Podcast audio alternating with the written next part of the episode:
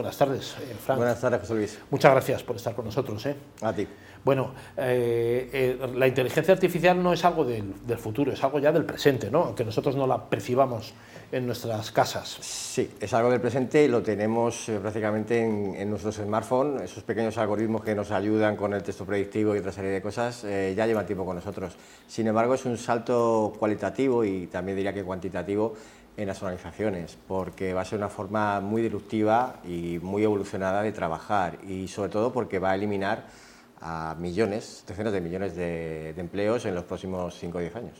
Claro, eso es en realidad un riesgo real, ¿no? la, pérdida de puestos de trabajo con esas, esos nuevos procesos de la inteligencia artificial que van a valer para todo, yo entiendo, ¿no? Es, desde producir eh, contenidos eh, hasta, bueno, incluso audiovisuales, eh, textos eh, y también contestar, por ejemplo, a clientes. En fin, hay un, un, sinnúmero de cuestiones en las, que, en las que van a competir con los que somos de carne y hueso. ¿no? Sí, así es. Eh, como todas las evoluciones, esta es traumática y todas las evoluciones significan cambios de paradigma, cambios en el modelo de trabajo. Ya en la pandemia introdujo el teletrabajo y ya, ya está aquí entre nosotros. ¿no? La inteligencia artificial trabaja en diferentes capas, pero sobre todo trabaja en capa de negocio, porque es donde puede eh, de forma intensiva y extensiva conseguir mejores resultados. Y se puede utilizar tanto en el ámbito financiero, en el ámbito económico, salud, eh, farmacia, eh, aeronáutica, aeroespacio. Prácticamente no hay ningún sector donde la inteligencia artificial no pueda hacer algo positivo. Pero como todo, digamos, todo elemento positivo también lleva su parte oscura, que es el hecho de que bueno, va a eliminar muchos empleos que serán absolutamente innecesarios porque lo hará una máquina mucho mejor que no solamente una persona, sino que un equipo de 5 o 10 personas. Pero eso también conlleva eh, un reto fascinante, un desafío que es eh, lo que dice la Unión Europea, el formar a más de un millón y medio de expertos en la inteligencia artificial que ahora mismo no existe. Claro, que es una nueva formación y un nuevo campo de trabajo profesional, ¿no?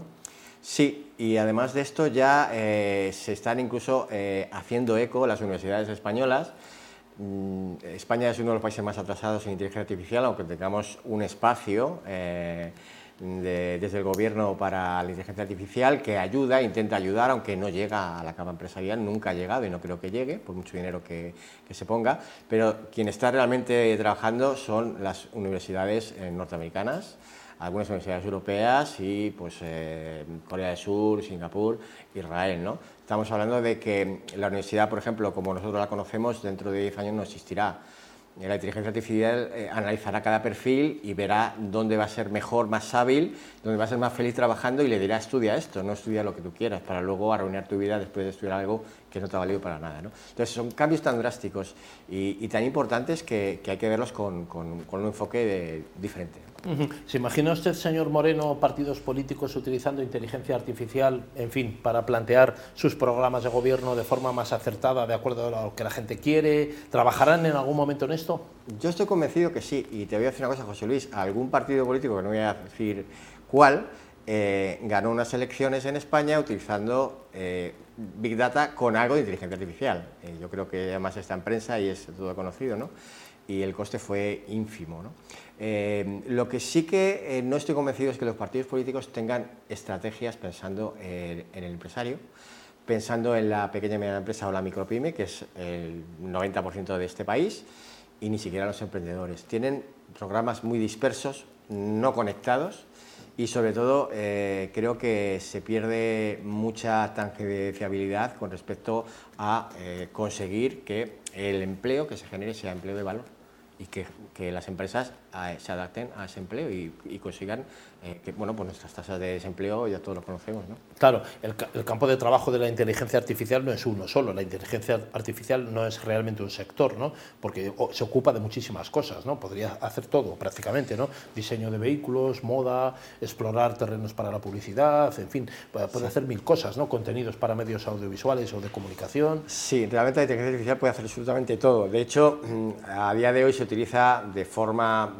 eh, digamos, directa con el Big Data, que es otro de los grandes, eh, las grandes herramientas, sobre todo por la minería de datos, por la gestión de la información, y llega a cualquier capa de negocio. Y no solamente a cualquier capa de negocio, sino que te diría que es posible crear nuevos negocios, de hecho ya hay nuevos negocios, solo con la inteligencia artificial. Uno de ellos es el Prompt Engineer, que es el creador de textos, de alguna forma, pues para generar campañas, promociones, bueno, pues incluso hasta, hasta técnicas de llegar al, en este caso, pues a, los votantes, ¿no? al afiliado. ¿no? O sea que, que tiene muchas eh, utilizaciones. Todo esto conectado también con redes sociales crea un terreno eh, abonado perfecto para, para, buscar el perfecto consumidor a nuestros productos, a nuestros servicios. Eh, tengo una amiga que está en publicidad que ya no sabía que se había quedado embarazada y explorando una red social, estaba con eh, con su pareja teletrabajando, porque fue durante la pandemia, y le empezaron a aparecer eh, pop-ups y publicidad sobre temas que tenían que ver pues, con bebés, la compra de productos para, para la infancia, no sé qué, y ella no tenía ni idea. Eh, a, las pocas, a los pocos días, la poca, una semana o diez días, descubrió efectivamente, haciéndose una prueba, un test, que se había quedado embarazada. Lo sabía antes la publicidad de las redes sociales que ella, por una cuestión de su perfil, la edad, lo que hacía los fines de semana, dónde salía, en fin, los gustos que había planteado por redes sociales y lo sabía antes. Antes la publicidad de la red social, con un acierto del 80% probablemente no sería perfecto, ¿no? Pero lo sabía antes la red social con la publicidad que le estaba proyectando que ella misma, ¿no? Así es, la inteligencia artificial posiblemente nos conocerá mejor que nosotros mismos. Eh, además, hay un ámbito de la inteligencia artificial que se está tocando ahora que es el área de los datos oscuros, la dark data, es información sensible, de sentimientos, de sensaciones, cuando hacemos una compra, cuando estamos visitando algo, ¿no? que eso lo captará la inteligencia artificial y, generará patrones. Y seguramente con el paso del tiempo creará dos tipos, dos perfiles, aquel que es un comprador nato y aquel que no me interesa que llegue ninguna información porque sé que no me va a comprar o que no me va a suponer para mi empresa, como en este caso inteligencia artificial, ningún rendimiento ningún margen positivo. ¿En qué estáis ahora, Fran Moreno, en, en I4 y en INHAT? Bueno, te explico. I4. Si, lo puedes contar, claro. Supuesto, I4. O, lo que puedas contar. es el acrónimo de Instituto Internacional de Entretenimiento e Innovación. Y como es muy largo, cariñosamente lo dejamos en I4. ¿no? I4 es una startup que nació en marzo de 2020. Al día siguiente de constituirnos empezó la pandemia con lo cual, bueno, pues hemos tenido que trabajar absolutamente online. Tenemos tres patas. La primera es eh, certificaciones y capacitaciones en el ámbito de intraemprendimiento. Tenemos un sello de empresa intraemprendedora, que creo que en España es fundamental, el talento que existe, que es enorme, y es una pena que lo tengamos que exportar. Somos exportadores de talento por todo el mundo, ¿no? y luego cuando vienen aquí vienen en condiciones, ¿no? Em, esa es una pata. Luego tenemos otra que es creamos eh, gemelos digitales para las empresas para que tengan su modelo de empresa virtual y para que se conecten con aquellas eh, organizaciones, que pueden ser proveedores y clientes, que les sean interesantes a través de, en este caso, patrones de reconocimiento de modelos de negocio de la inteligencia artificial. Y la tercera, pues eh, estamos en las áreas de innovación y lo que intentamos es innovar dentro de las empresas, es decir, mejorar el tema de costes, es decir, reducir los costes y todo lo que se reduzca de costes que sirva como inversión para tecnología. Claro, un reto, reto importante que no todas las empresas, yo entiendo, señor Moreno, eh, que tienen un concepto claro ¿no? de lo que es eh, moverse en, las cuestiones de inteligencia artificial.